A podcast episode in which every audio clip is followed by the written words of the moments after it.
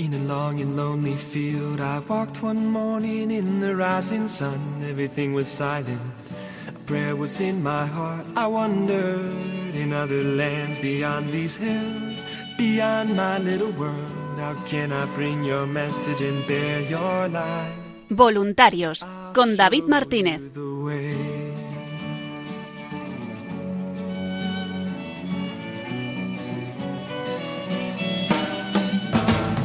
Don't stand there looking at the sky. Don't let these moments pass you by. A tired, hungry world is waiting for you.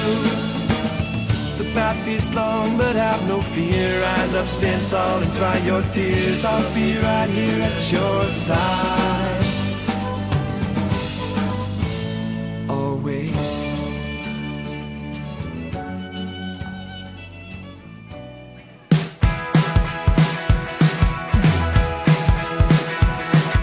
Buenas noches y bienvenidos una semana más al programa Voluntarios. Hoy es el día. Un programa para los voluntarios, amigos, oyentes, bienhechores y toda la familia de Radio María, en el que semana tras semana vamos repasando toda la actualidad de la radio, de su voluntariado, todas esas novedades que queremos compartir con ustedes. Entrar, te abro de par en par las puertas. En el programa de hoy comenzaremos con nuestra sección de formación. Seguiremos escuchando un nuevo episodio de ese curso BEN que nos está acompañando desde junio, de ese curso básico de evangelización. A continuación, nuestra compañera Julia del Moral entrevistará a una voluntaria de Albacete, a Consuelo García, que nos va a contar qué tal fue la peregrinación de la Reina de Radio María en esa localidad hace unas semanas. Queremos ver tu gloria. Para terminar, Julia del Moral y Paloma Niño nos traen toda la actualidad de la radio y del voluntariado. Soy. Les saluda agradeciéndoles la atención David Martínez porque comienza Voluntarios.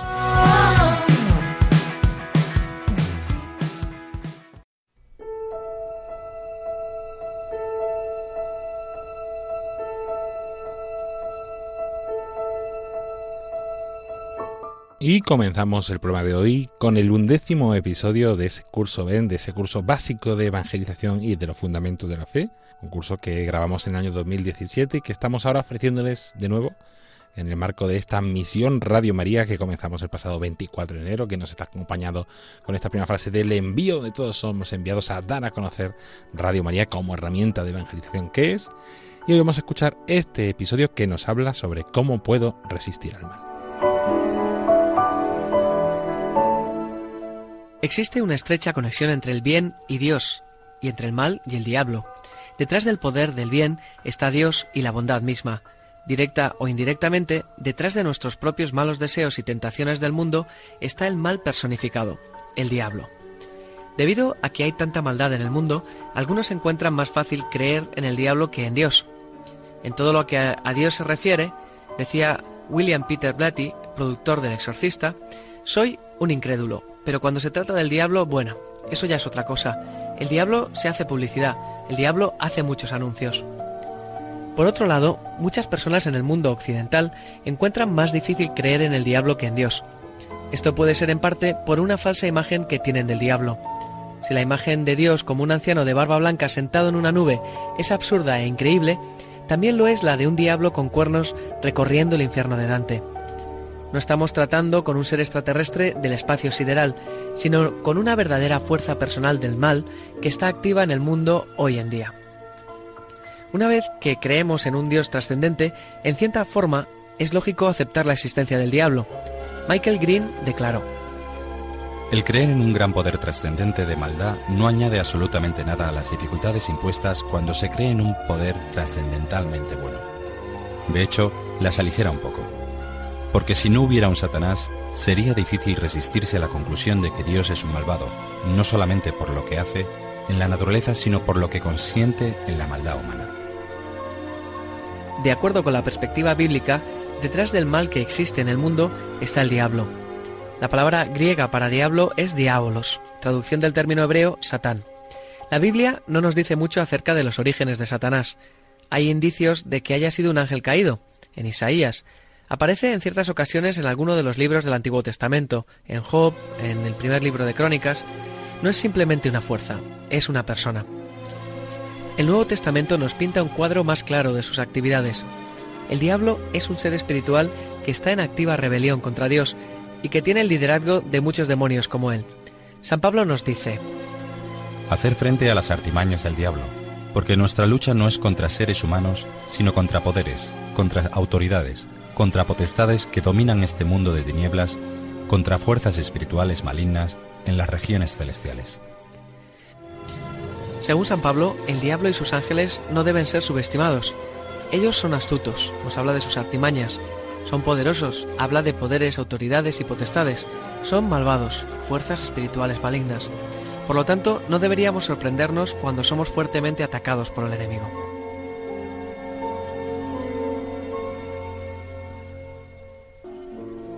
¿Por qué debemos creer en el diablo? ¿Por qué debemos creer en la existencia del diablo? Algunos dicen, hoy en día uno no puede creer en el diablo. Sin embargo, hay razones muy buenas para creer en su existencia. Primero, la existencia de Satanás es bíblica. Eso no significa que la Biblia se concentre en el diablo. Satanás no es mencionado muy frecuentemente en el Antiguo Testamento y es únicamente cuando llegamos al Nuevo Testamento cuando el tema se desarrolla más a fondo. Jesús creía claramente en la existencia de Satanás y de hecho fue tentado por él. Jesús frecuentemente echaba fuera demonios, liberando a la gente de la fuerza del mal y del pecado en sus vidas, y dio autoridad a sus discípulos para hacer lo mismo. El resto del Nuevo Testamento contiene muchas referencias en cuanto a la obra del diablo, primera carta de Pedro, carta a los Efesios. En segundo lugar, a través de los siglos, los cristianos han creído en la existencia del diablo los padres de la Iglesia primitiva, los cristianos que les han seguido y una vasta mayoría de hombres y mujeres de Dios sabían que existen fuerzas espirituales del mal muy reales. Tan pronto como comenzamos a servir al Señor, la atención del diablo sobre nosotros se incrementa. El diablo solo tienta a aquellas almas que desean abandonar el pecado, las otras le pertenecen, ya no tienen necesidad de tentarlas, decía un escritor cristiano. En tercer lugar, el sentido común confirma la existencia del diablo. Cualquier clase de teología que ignora la existencia de un diablo personal tiene mucho que explicar. Regímenes diabólicos, tortura y violencia institucional, homicidios masivos, violaciones, tráfico de droga, atrocidades terroristas, abusos físicos, actividades ocultistas y rituales satánicos. ¿Quién está detrás de todo esto? La escritura, la tradición y la razón todas apuntan hacia la existencia del diablo. Esto no significa que debemos estar obsesionados con él tal como lo explica C.S. Lewis. Existen dos errores iguales y opuestos en los cuales la raza humana puede caer en cuanto a los demonios. Uno es no creer en su existencia, el otro es creer y sentir por ellos un interés excesivo y nocivo. Ellos mismos se sientan complacidos igualmente por ambos errores y aclaman con la misma satisfacción al materialista o al brujo. Como Michael Green lo expuso, como cualquier general que pueda persuadir al enemigo para que le subestime, Satanás debe estar muy complacido con la presente situación, la cual le permite operar libremente con una facilidad extrema y con mucha eficiencia, confiado en que nadie le toma en serio. Cuanto más puede lograr que la gente dude de su existencia, mejor. Cuanto más puede cegar el entendimiento de la gente respecto a la verdad de lo que está sucediendo, más fácil le será avanzar en su objetivo. Muchos caen en el peligro opuesto de tener un interés excesivo y nocivo en él, Hoy en día hay un crecido interés en el espiritismo, la quiromancia, tableros de espiritismo, Ouija, consulta a los muertos, la astrología, los horóscopos, la brujería y el ocultismo. El involucrarse en este tipo de cosas está expresamente prohibido en las escrituras, en el libro del Deuteronomio, en el Levítico, en los Gálatas, incluso en el Apocalipsis. Si nos hemos involucrado en alguna de estas cosas, podemos ser perdonados, tenemos que arrepentirnos y destruir cualquier artículo asociado con esta actividad, como libros, amuletos, vídeos y revistas.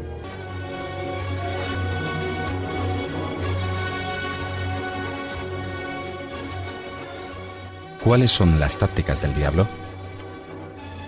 El propósito último de Satanás es destruir a todo ser humano.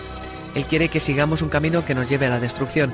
Para conseguir esto, trata de evitar que la gente desarrolle su fe en Jesucristo. San Pablo nos dice, El Dios de este mundo, el diablo, ha cegado la mente de estos incrédulos, para que no vean la luz del glorioso Evangelio de Cristo, el cual es la imagen de Dios.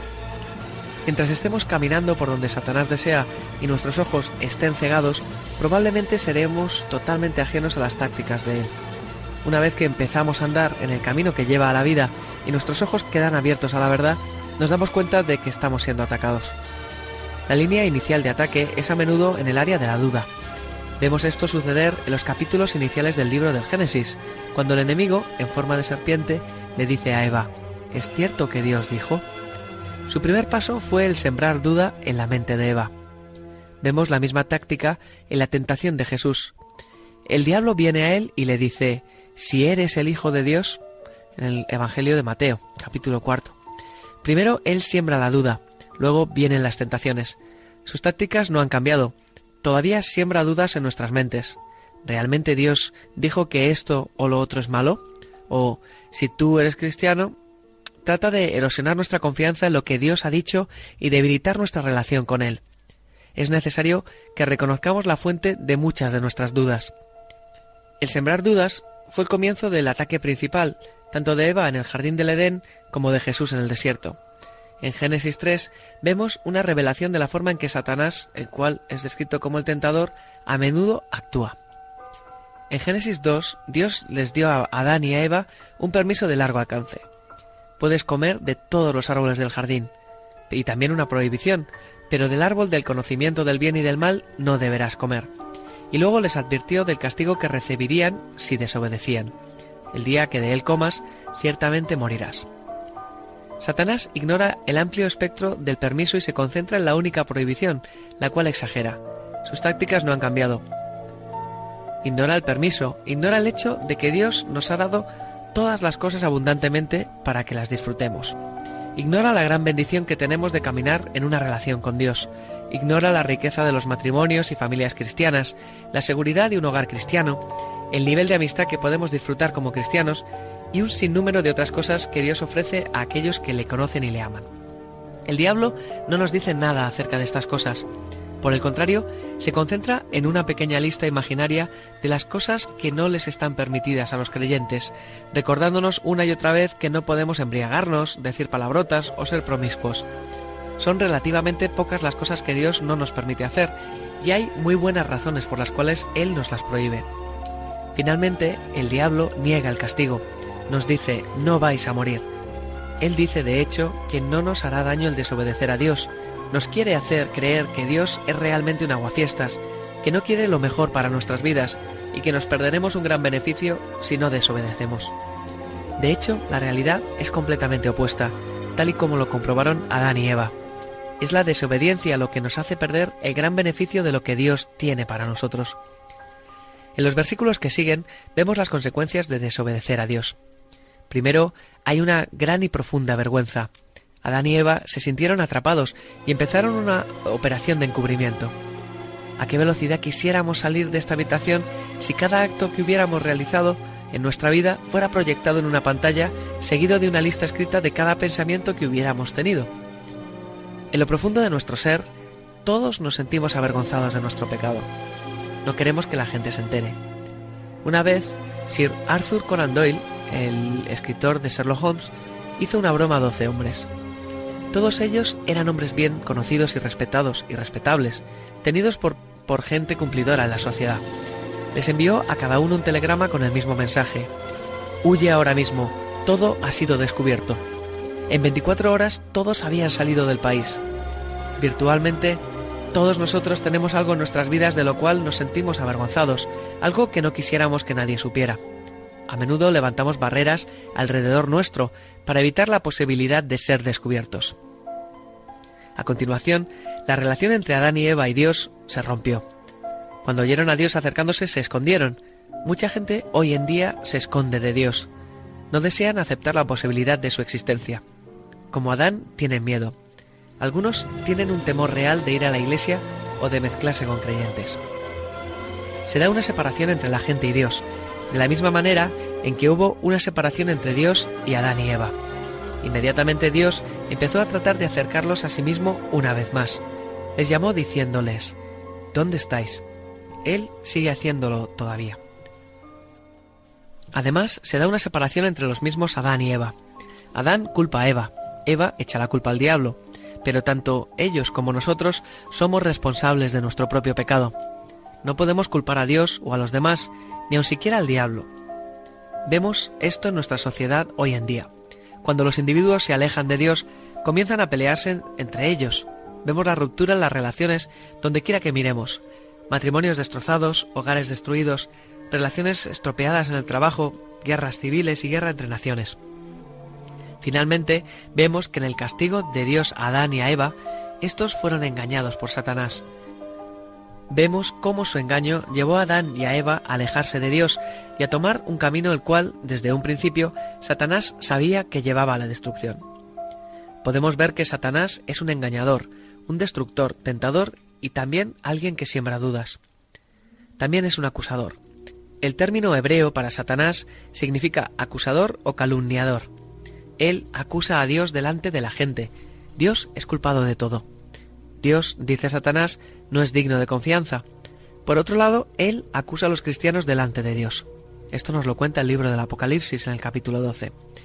También niega el poder de la muerte de Jesús. Satanás nos condena y nos hace sentir culpables, no por un pecado en particular, sino con un sentir vago y general de culpabilidad. En contraste, cuando el Espíritu Santo nos llama la atención sobre algún pecado, también lo identifica para que podamos apartarnos del mismo. La tentación no es lo mismo que el pecado. A veces el diablo pone algún pensamiento en nosotros que sabemos que es malo. En ese momento tenemos la oportunidad de decidir si lo aceptamos o lo rechazamos. Si lo aceptamos, estamos camino de pecar.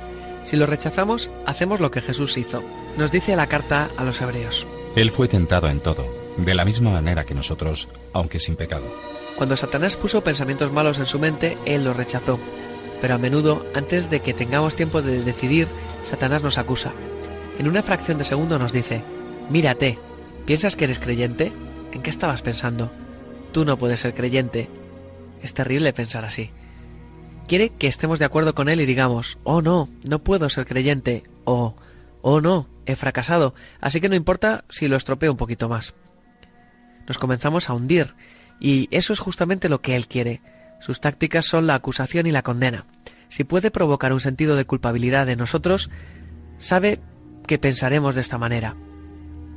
Ya no hay diferencia si lo hago o no, de todas maneras ya he fallado. Así que lo hacemos y la tentación se convierte en pecado.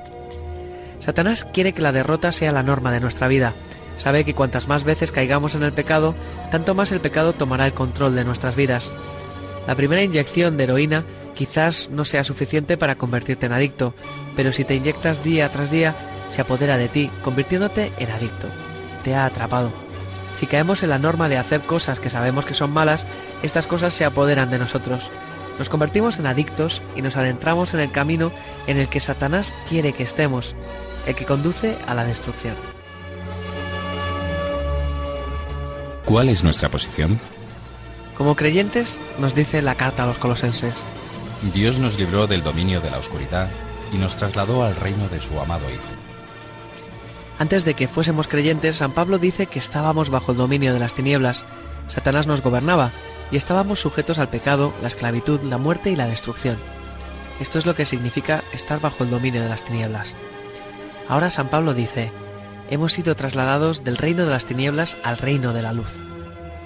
Al instante en que venimos a Cristo, somos trasladados de las tinieblas a la luz, y en el reino de la luz Jesucristo es el Rey. Hay perdón, libertad, vida y salvación. Una vez que hemos sido trasladados, le pertenecemos a alguien más, a Jesucristo y a su reino. De una forma maravillosa, nosotros hemos sido trasladados del reino de las tinieblas, donde Satanás está a cargo, al reino de Dios, donde el encargado es Jesús. Cuando Satanás nos pida que hagamos su trabajo, nuestra respuesta es, ya no te pertenezco. En el capítulo 10 del Evangelio de Lucas se nos dice que Satanás es un enemigo vencido. También nos dice la carta a los colosenses. En la cruz Dios desarmó los poderes y las potestades, y por medio de Cristo los humilló en público al exhibirlos en su desfile triunfal. Satanás y todos sus secuaces fueron derrotados en la cruz, y es por eso que tanto él como todos sus demonios tienen tanto miedo al nombre de Jesús. Saben que están vencidos. Jesús nos ha librado de la culpa, por lo tanto no debemos sentirnos condenados. Nos ha librado de toda adicción, rompió el poder de todas estas cosas y nos dio la libertad. Terminó con el temor a la muerte cuando venció a esta misma. Con ello nos hizo libres, potencialmente, de toda clase de temor. Todas estas cosas, la culpabilidad, la adicción y el temor, pertenecen al reino de las tinieblas. Jesús nos ha trasladado a un nuevo reino. La cruz significó una gran victoria sobre Satanás y sus secuaces, y ahora vivimos en el tiempo de la operación de lavado. Aunque Satanás no ha sido todavía destruido y aún tiene la capacidad de causar problemas, está desarmado, derrotado y desmoralizado. Esta es nuestra posición y es de vital importancia que sepamos la superioridad de la posición en que estamos, debido a la victoria que Jesús obtuvo en la cruz por nosotros. ¿Cómo nos defendemos? Ya que la guerra no se ha terminado y Satanás no ha sido aún destruido, debemos asegurarnos de que nuestras defensas están en orden. San Pablo nos dice, Poneos toda la armadura de Dios para que podáis hacer frente a las artimañas del diablo. Acto seguido, enumera seis piezas de la armadura que necesitamos. A veces se dice, el secreto de la vida cristiana es este o lo otro, pero no hay secretos, necesitamos toda la armadura. Primero necesitamos el cinturón de la verdad. Esto probablemente se refiere al fundamento de la verdad y la doctrina cristiana. Significa tener el todo de la verdad cristiana, o lo más que uno pueda tener de la misma, dentro de nosotros. Esto lo conseguimos leyendo la Biblia, escuchando enseñanzas y predicaciones, siguiendo el magisterio, leyendo libros cristianos y escuchando cintas con mensajes cristianos. Esto nos capacitará para distinguir entre lo que es verdadero y las mentiras de Satanás, porque Satanás es un mentiroso, es el padre de la mentira. Luego necesitamos la coraza de la justicia. Esta es la justicia que viene de Dios por medio de lo que Jesús ha hecho en la cruz. Nos permite tener una relación con Dios y vivir una vida justa. Tenemos que resistir al diablo. El apóstol Santiago dice, Resistid al diablo y él huirá de vosotros. Acercaos a Dios y él se acercará a vosotros. Todos caemos de vez en cuando. Cuando esto sucede, debemos levantarnos rápidamente. Esto lo logramos diciéndole a Dios cuánto lo sentimos, siendo lo más específicos que podamos. Dios entonces nos promete restaurar su amistad con nosotros. También necesitamos el calzado del Evangelio de la Paz. Entiendo que esto significa estar siempre preparados para hablar del Evangelio de Jesucristo. Si estamos constantemente buscando oportunidades de compartir las buenas noticias del Evangelio, tenemos una defensa muy efectiva contra el enemigo. Una vez que declaramos nuestra fe cristiana a nuestros familiares y en el trabajo, fortalecemos nuestra defensa. Es difícil, porque sabemos que nos están observando para ver si vivimos de acuerdo a nuestra fe, pero esto es un gran incentivo para hacerlo. La cuarta pieza de la armadura es el escudo de la fe. Con esto podemos apagar todas las fechas encendidas del maligno.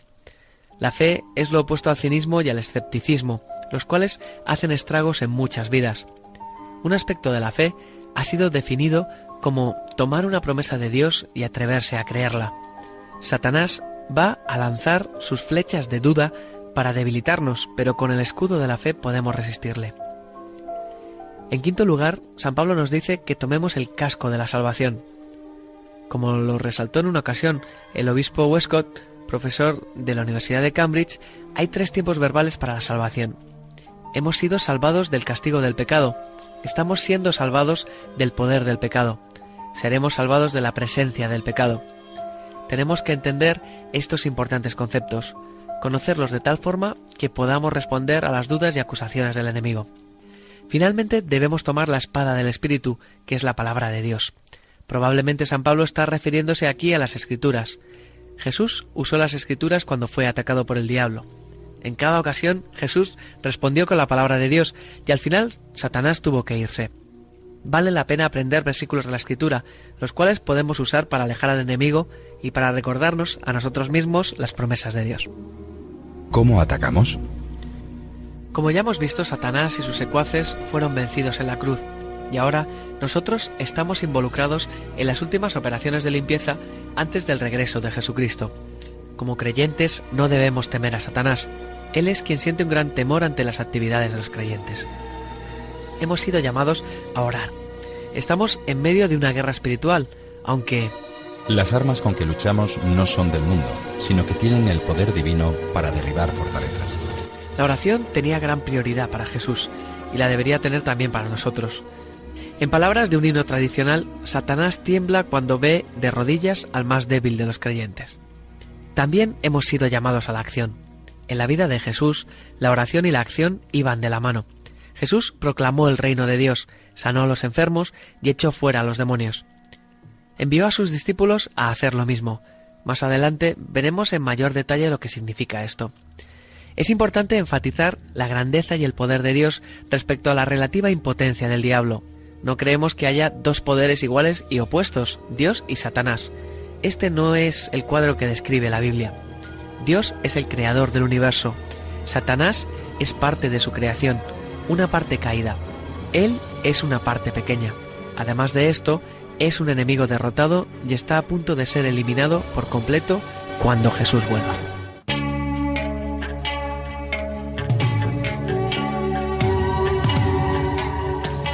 Hoy en el curso Ben hemos hablado sobre cómo resistir el mal.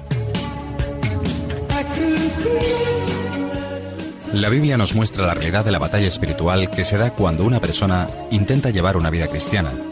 En el Nuevo Testamento se nos presenta abiertamente la persona de Satanás como el tentador del género humano. Existen muchas razones para creer en su existencia. Además de la revelación contenida en la Biblia y la experiencia de muchos cristianos, el sentido común nos muestra que existen causas para el mal en el mundo.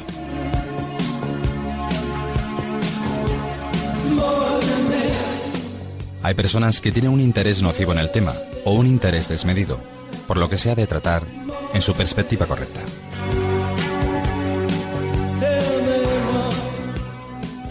La experiencia nos demuestra cómo actúa Satanás y nuestra postura como cristianos ha de ser la de defendernos y actuar activamente para evitar su influencia.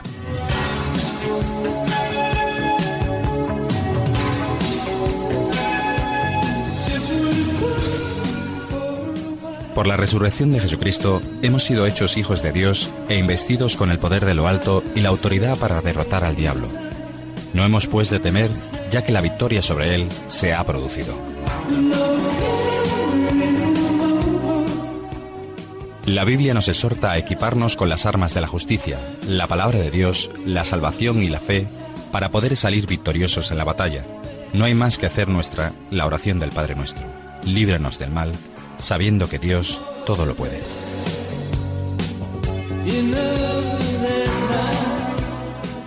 Aunque nuestro mundo es imperfecto y la victoria de Jesucristo en la cruz es definitiva y de una vez para siempre, vivimos un momento de entretiempos en el que aún podemos experimentar la influencia del mal, aunque éste ya ha sido derrotado.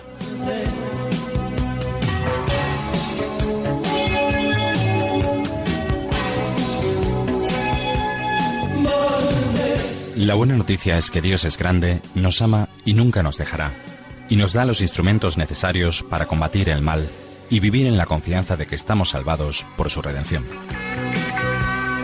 Quiero vivir, vivir, ser libre y equivocarme, sentir el frío, el dolor, emocionarme.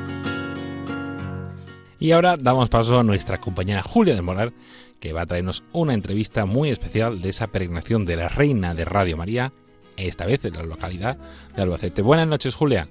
Hola, buenas noches de nuevo a todos nuestros oyentes. Estamos aquí, eh, hoy vamos a entrevistar a, a, María Consuelo García Ruiz, que es de Albacete, donde han tenido a la Virgen eh, pues a finales de mayo, principios de junio, durante una semanita. Y pues eh, María Consuelo nos va a explicar un poquito y ella nos va a contar un poco cuál ha sido la experiencia con, con, la Virgen Peregrina. Buenas noches, María Consuelo, de nuevo. Buenas noches. Pues nada, cuéntanos un poquito, pues desde cuándo eres voluntaria de Radio Moría, cómo conociste la radio, un poquito pues tu, tu, tu experiencia, ¿no? Con, con la radio. Pues mi experiencia siempre ha sido muy buena, porque yo aun cuando estaba trabajando, pues muchas veces, aunque estaba en sitios que no me había nadie, yo ponía a Monseñor Munilla, que me encantaba, siempre me ha encantado el señor obispo. Y bueno, con el tiempo yo seguía escuchando y estaba mmm, trabajando todo el día. Y, de, y, y iba por las tardes, iba a, a una catequesis de adultos, también en la iglesia del Pilar de Albacete, y entonces, pues a mí me llenaba también mucho. Y un día me tuve un accidente de trabajo y me, me puse muy mal porque el, me tuvieron que operar de la, de la C4. Y entonces, por la escucha, no dormía, no dormía, no estaba bien. Y yo todo era mi radio y pedirle a Dios que me sacara de todo aquello. Pues estaba mal, porque ya no me podía incorporar a trabajar ni nada. Y bueno, y un día yo me yo siempre le decía a la, a la Virgen, Madre, ¿en qué te puedo ayudar? Si yo pudiera hacer algo que no sé qué haría, pero no sé mucho, pero bueno, algo podría hacer por ti y y bueno, pues vino un chico joven a la catequesis y se llamaba Pedro Antonio, se llama. Y yo se lo conté todo aún que me gustaba mucho y le pregunté qué podía hacer yo para entrar en Radio María como voluntaria. Y entonces él me dijo, pues te tiene que venir con nosotros, porque vamos a empezar aquí en Albacete, en la Purísima, en la, o sea, en la iglesia de la Purísima, vamos a hacer un voluntariado y vamos a estar varias personas. Y bueno, pues ahí me incorporé y estoy muy contenta. Me han ayudado mucho. Tenemos al padre eh, Daniel, no, Manuel de Diego, don Manuel de Diego, Julio, también es muy bueno, no sabe qué hacerse.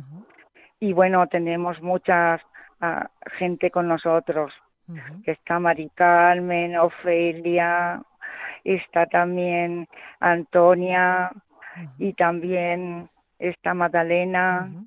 O sea que tenemos mucho. Isabel estaba también. Bueno, muy contento. Qué bien. Muy contento todo. ¿Y, desde cuándo ya tuvimos a la Virgen Peregrina una vez, que nos llegó la primera vez hace de tres años, creo que vino. Y la llevábamos a la parroquia de, de, la, de la Purísima. Y la dejamos allí toda la semana. Y no la dejábamos sola. Todo el día había uno, otro, y luego la misa, luego la gente que venía a verla y a, a la misa para ver a la Virgen, o sea, todos encanto, encanto, todo, todo muy bien. Y ahí estábamos nosotras, un día unas, otros días otras, y así íbamos llevando el voluntariado. Luego vino Virtudes, de, que es de la parte de Alicante, sí y estuvo con nosotras como coordinadora nuestra, porque Pedro Antonio estaba haciendo un trabajo y no podía estar. Y entonces se, Virtudes también se volcó mucho con nosotras y lo, lo llevábamos muy bien. Y cuando ya eh, ha empezado ahora otra chica que se llama Consuelo Ruiz, que es conversa de Mellugore.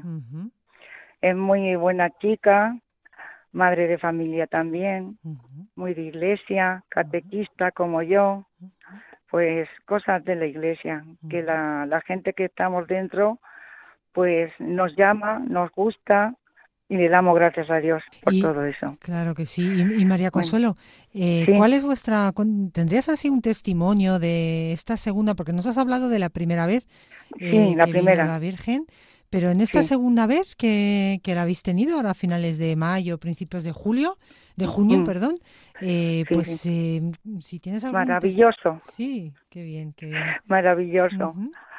La recibimos un sábado. Sí y fuimos a una parroquia, se llama el Sagrado Corazón.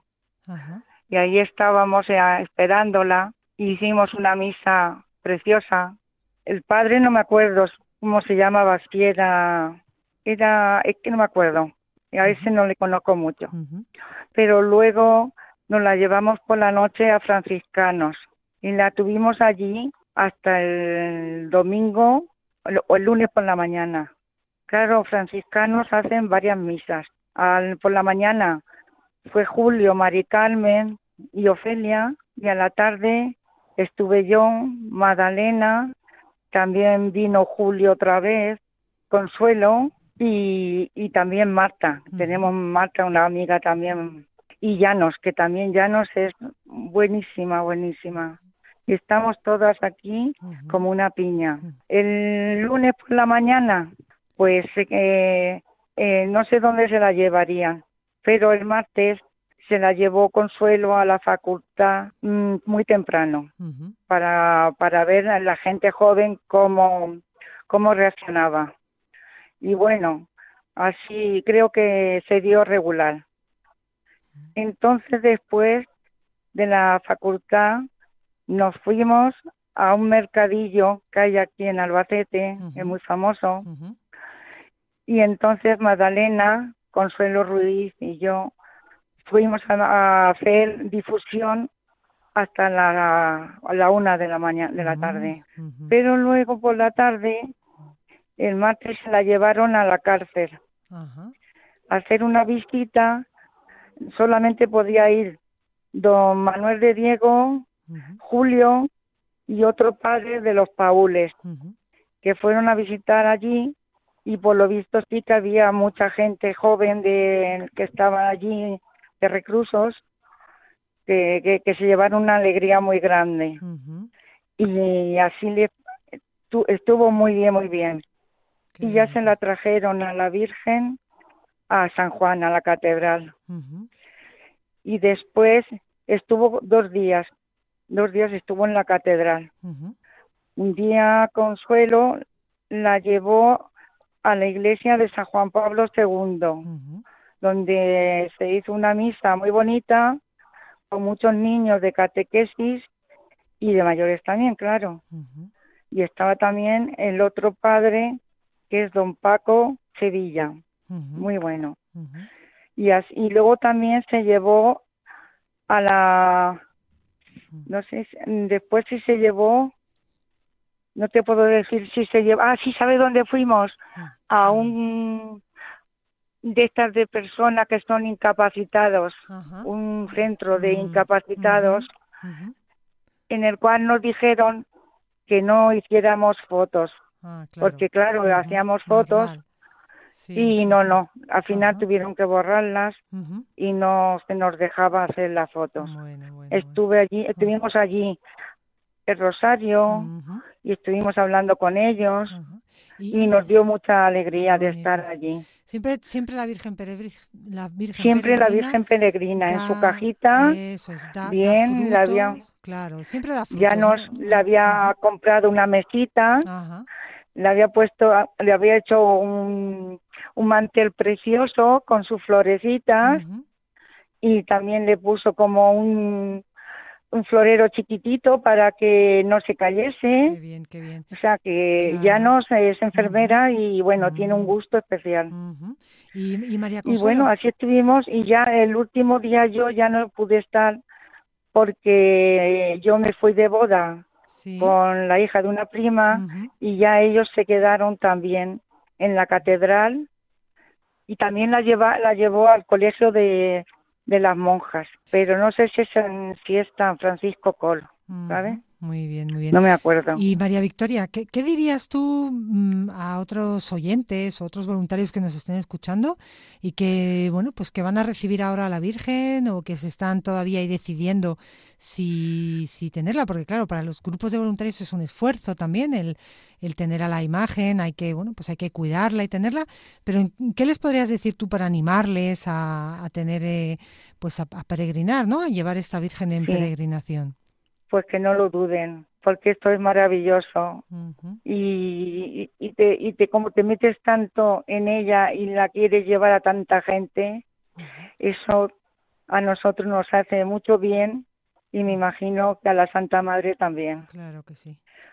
porque mucha gente iba a la catedral a posta a verla y también querían echarle dinero allí. Claro pero nosotros decíamos que dinero no no podíamos coger nosotras, que se mandara, que por eso le dábamos nosotros la, la, los sobres que, que venían para que la gente pudiera hacer el, el ingreso. Sí, sí, sí, sí, sí. Y muy bien, pero mucha gente no quería dar el dinero donde estábamos, ¿sabes? Bueno, Y era maravilloso. La verdad que a nosotros terminamos un poco cansadas, pero lo volveríamos a hacer, ¿eh? Lo volveríamos a hacer. Qué bonito, qué bonito. Porque sí. estamos muy, muy, estamos súper contentas, con una tranquilidad y un vinieron también de la hermandad de Lourdes a, la, a las misas, ¿sabes? Qué bonito. Eh, Y este cuando ves así gente que, que tanto que viene a ver a ver la Virgen y ponerla tan bonita, pues la verdad que. Ya te digo, eso para nosotros fue una cosa muy bonita. La primera vez bonita, pero Sí. la segunda ya Mm. maravillosa. Bueno, pues la tercera será aún más, aún más espectacular, seguro, seguro. sí, es espectacular. sí. Claro, que la Virgen siempre pues se derrama todas sus gracias y sobre todo sí. cuando, bueno, pues cuando encuentra corazones tan abiertos y, y tan entregados, pues pues derrama, ¿no? Pues muy bien, María Consuelo, pues muchísimas gracias por haber compartido este este pequeño testimonio o este gran testimonio del paso de, de la Virgen Peregrina de Radio María por Albacete, por toda la ciudad de Albacete. Te lo agradecemos mucho y, y nada, pues seguimos muy, muy unidos en oración y, y esperamos que, que pronto pues podamos volver a, a tenerla. Vale. Gracias a todos los que nos han ayudado, a las iglesias, a los párrocos, a toda la gente que ha venido a verla y también a los compañeros que nos hemos dado todos en, en bien, en conjunto, todos. Pues sí, Y sí, Consuelo, que ha sido ella quien ha preparado también todo esto. Pues muchísimas gracias, muchas gracias a todos y, A vosotros. y, buenas Y que noches. la Virgen os bendiga Eso, también. igualmente. Y muchas gracias. Gracias, adiós, Adiós. adiós, adiós.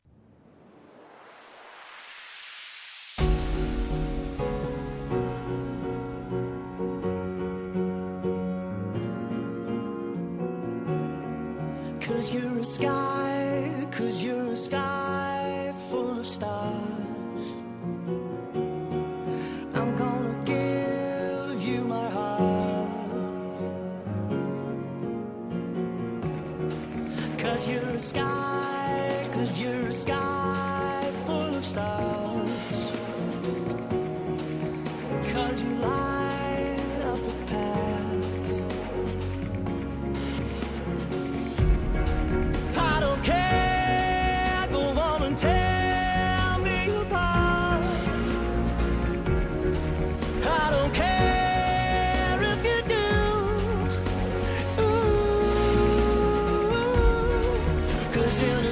Y continuamos aquí en el programa Voluntarios. Les saluda de nuevo David Martínez y con esta sintonía llegamos a nuestra habitual sección donde repasamos toda la actualidad de la radio, del voluntariado, el día a día de esta emisora, que aunque estemos en verano no para. ¿Y quién mejor para contárnoslo que nuestra compañera Julia del Moral? Buenas noches, Julia. Hola, buenas noches a todos. Bienvenidos de nuevo a nuestra sección habitual. Y nada, pues eh, vamos a hablar ahora en un ratito. Y también nos acompaña un habitual del programa que la echábamos de menos porque se ha ido de vacaciones, como no, muy mal, Paloma, Pero, muy mal. pero buenas sí, noches. pero vamos, si las vacaciones ya no me acuerdo ni de lo que fueron.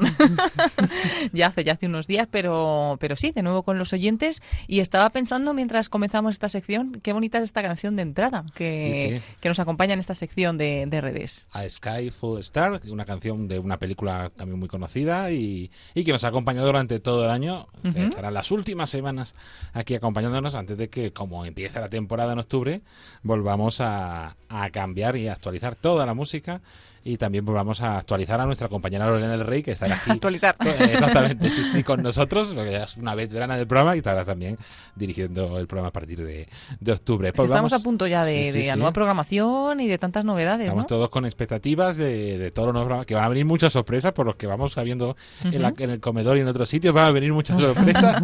y, Por los pasillos. Sí, sí, y la verdad es que con, con ilusión, programas muy bonitos, eh, eh, nuevos colaboradores, siempre es una alegría la nueva programación porque continúa la vida de Radio María. Como también en verano, Paloma, continúa la programación y, tenemos programas especiales y recomendaciones para nuestros oyentes. Sí, ya saben los oyentes que toda la información de la programación pues diferenciada, ¿no? que tenemos en el tiempo de verano, la tienen en la página web www.radiomaria.es en la sección de eventos y bueno, sobre todo por recordar que en esta semana, también la semana pasada, estamos retransmitiendo retransmitiendo a las 3 de la tarde en hora peninsular la reposición del programa Las Huellas de la Belleza, un programa que, como hablábamos de nueva programación, justo empezó en la programación del año pasado, va a cumplir un año y nos ha parecido pues bonito que ese programa que es mensual, pues pudiéramos escucharlo seguido en todos estos días, en las vacaciones de nuestra compañera Mónica Martínez en el programa Entre Amigos y poder descubrir este programa que es una propuesta de itinerario para descubrir la belleza de Dios a través del arte, pues de la pintura, de la arquitectura, de la fotografía, de la poesía, de tantas cosas, también de la naturaleza, del cuerpo, de la familia. Y un programa pues que lleva con, mucha dignidad María Viana, que es eh, gran entendida de, de estos temas y que además trae invitados de mucha categoría. Ya estamos acabando esta serie que hemos ofrecido a los oyentes desde el 21 de agosto, acaba el próximo 1 eh, de septiembre, mañana pero bueno, eh, siempre podrán volverlo a escuchar en el podcast. Creo que habrá servido para darlo a conocer a algunos oyentes que todavía no lo conocieran. Y estamos terminando también esa programación de verano eh, que aprovechamos el momento de revista diocesana, la una y media de la tarde, doce y media en Canarias, del mes de agosto, que es cuando descansan nuestros colaboradores de, prensa de las delegaciones de medios de todas las diócesis y hemos ofrecido la reposición de, un programa eh, también en el que hemos vuelto a conocer el libro del Kempis, La imitación de Cristo, un programa que también se ha emitido durante este año pasado poco a poco y lo hemos hecho también de una forma intensiva eh, cada día de agosto a la una y media, las doce y media en Canarias. También seguir recordando a los oyentes que hemos propuesto un nuevo programa para esta temporada veraniega, que es La intimidad del corazón, con Richard Febres, que se acuerden de este nombre porque seguiremos teniéndolo pronto en, nuestra programación. Y, bueno, pues han sido eh, ocho programas que se siguen emitiendo los jueves a las 11 de la noche en lugar del programa Os Daré Pastores, que volverá de nuevo a mitad de septiembre, más o menos, y hasta el 14 de septiembre terminaremos esta serie de este programa tan bonito, La Intimidad del Corazón, con este psiquiatra que nos ha traído pues también muchas cosas interesantes. Sí, ha sido una buena experiencia. También recordamos ese programa Rumbo a Lisboa de la Jornada Mundial de la Juventud, que será el último episodio el día 5 de septiembre, donde les compartiremos también un poco todos esos ecos y cómo se ha vivido todo este verano tan intenso de preparación de allí y luego el, la post-JMJ y que nuestros voluntarios también les contarán cómo, cómo lo han vivido. Y además de esa programación especial, tenemos la programación habitual que, habitual que cambia un poco el ritmo como es ya mismito, dentro de de una hora y cinco minutos, cinco o diez minutos, empezará la hora santa mensual de Radio María. Sí, a las once de la noche en hora peninsular, como cada jueves anterior al primer viernes de mes, tenemos esta hora santa, un momento para ponernos ante el Santísimo en oración, eh, sobre todo para acompañar al corazón de Jesús en la Eucaristía, en espíritu de reparación por los pecados del mundo, pero también, como no, para poner las necesidades de la Iglesia y las necesidades de todos nuestros oyentes también a los pies de, de la Eucaristía y para ello pues estamos recibiendo todos vuestros mensajes. Hemos recibido hasta el día de ayer y bueno, los que no hayan podido mandar sus peticiones en este mes, que no se preocupen porque simplemente con que tengan esa intención en el corazón estarán también esta noche en las oraciones de, todos los oyentes en esa hora santa que hoy, en este día de agosto, estará dirigida por el padre José García, sacerdote de la diócesis de Alcalá de Henares, conocido por los oyentes porque es colaborador también de, de esta casa. Así que nada, como dice David, eh, dentro de muy poquito, a las 11, a las 10 en Canarias tendremos esta hora santa. Y después de Hora Santa comienza el primer día del mes, primer viernes del mes también, y seguiremos en oración unidos a la familia mundial de Radio María en esa invitación que, nos hacen todos los meses. Sí, en la peregrinación Tu Pueblo en Camino, que además de tener pues fechas muy señaladas desde donde rezamos el rosario en lugares marianos muy destacados, pues además de eso, cada primer viernes de mes se nos invita a una jornada de ayuno y oración especial. Los oyentes que no puedan unirse con el ayuno se pueden unir también con algún otro tipo de de penitencia y, como no, sobre todo con la oración. Para ello también ofreceremos todas las oraciones que se recen en antena mañana, día 1 de septiembre. Y bueno, pues pedimos a Nuestra Señora que llegue pronto el triunfo de su corazón inmaculado y es en una peregrinación de oración eh, que realizamos con toda la familia mundial de la radio. Como siempre, recordarles www.radiomaria.es, la sección de eventos donde está toda la información, y nuestras redes sociales donde vamos compartiendo todo eso, Facebook, Instagram y Twitter. Pueden encontrar toda esta actualidad. Igual que pueden encontrar la información de la peregrinación de la Reina de Radio María, que continúa su ruta. Llevamos todo el mes compartiendo con mucha alegría que hemos tenido un nuevo grupo de voluntarios, el grupo de Ronda, y que para empezar, qué mejor que tener esa prelación de la Reina de Radio María. Han acogido a la Reina durante casi todo este mes de agosto y seguirán hasta el próximo domingo día 3, ¿no, Julia? Eso es, eso es. En Ronda tenemos ahí a nuestra querida Virgen Peregrina y hoy ha llegado a la parroquia de San Cristóbal, donde se ha celebrado una Santa Misa a las 8 y estará pues el viernes y el sábado, permanecerá ahí en la parroquia de San Cristóbal, en Ronda, para que todos los oyentes de esa zona, pues si quieren pasarse a, a, hacer un rato de oración o a estar con, con, la Virgen esos días, pues que sepan que la tienen ahí. Y acabará el domingo en la parroquia de Santa, Santa Cecilia, eh, también en, en, Ronda, donde estará pues en la misa, el Santo Rosario y la misa por la tarde, 19.30, y habrá pues una despedida final.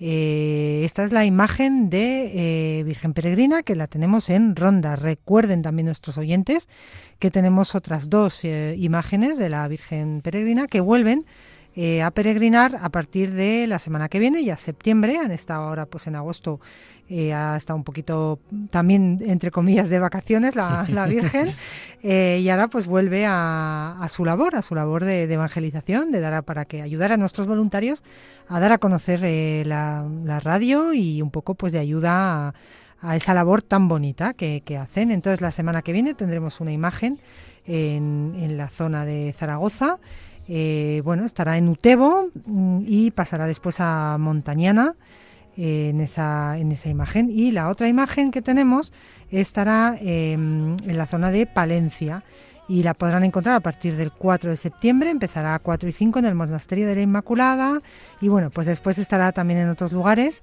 Eh, toda esta información, como siempre, la tienen disponible en nuestra página web y en el teléfono de atención al oyente, que ahora mismo también recordaremos, para que puedan un poco informarse y todos los oyentes de la zona de Palencia y de Zaragoza, pues no duden en, pasarse a, conocer un poco pues el grupo de voluntarios, el proyecto de Radio María y sobre todo pues también a rezar y estar pues un rato con la Virgen, que siempre es algo bonito y ayuda y, y bueno, pues sostiene nuestra fe pues sí, animarles a ese teléfono 91 822 8010 o nuestra página web www.radiomeria.es pueden encontrar esta información. Recordamos, hasta el próximo domingo, día 13, se podrá encontrar en la localidad malagueña de Ronda a partir del lunes 4, bueno, del, perdón, es a partir del martes 5 de septiembre en Zaragoza, donde estará hasta el próximo día 16 en varias localidades, en Utebo, en Montaña, Montañana, Montañana y luego en Zaragoza capital también podrán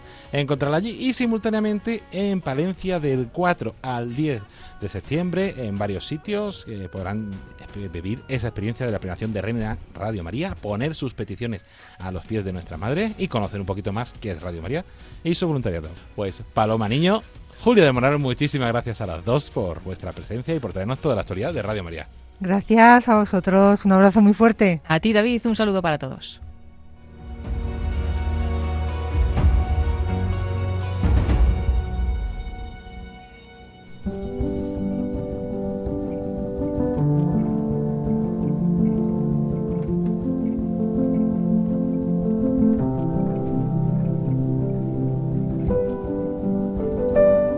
Y hasta aquí el programa Voluntarios de esta semana. Como siempre, esperemos que les haya gustado y que les haya ayudado a conocer un poquito más qué es Radio María, la gran labor que realizan sus voluntarios allá donde se encuentran y el día a día de esta radio. Y agradecemos también a todos aquellos que han hecho posible este programa a esos voluntarios que pusieron voz al curso BEN, a Consuelo García del grupo de voluntarios de Albacete y a todo el grupo por ese esfuerzo que hicieron y que siguen haciendo día tras día, a nuestra compañera Julia del Moral y Paloma Niño, a Antonio Ruiz en las redes sociales, en el podcast, al equipo de periodistas y a todas las personas que semana tras semana hacen posible este programa voluntarios. Recordarles que pueden escucharnos también en el podcast, en radiomaria.es barra podcast. Pueden escuchar este programa y todos los anteriores. También pueden escuchar ese curso bien si quieren. Pueden escribirnos también al correo voluntarios. Si tienen sugerencias, consultas, si quieren compartir algo, ese correo electrónico está disponible igual que el teléfono 91 822 8010. La semana que viene seguiremos con más entrevistas, con más formación, con más actualidad de Radio María. Hasta entonces se despide de todos ustedes agradeciéndoles la atención David Martínez. Buenas noches y que Dios los bendiga.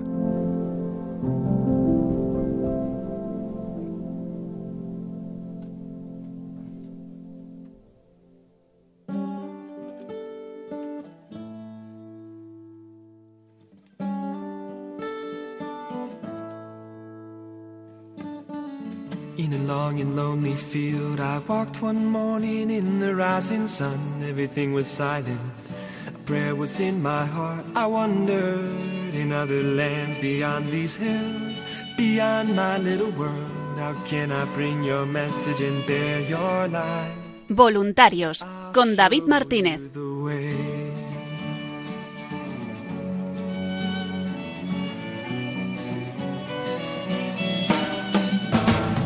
Don't stand there looking at the sky. Don't let these moments pass you by. A tired, hungry world is waiting for you. The path is long, but have no fear. Rise up, stand tall, and dry your tears. I'll be right here at your side.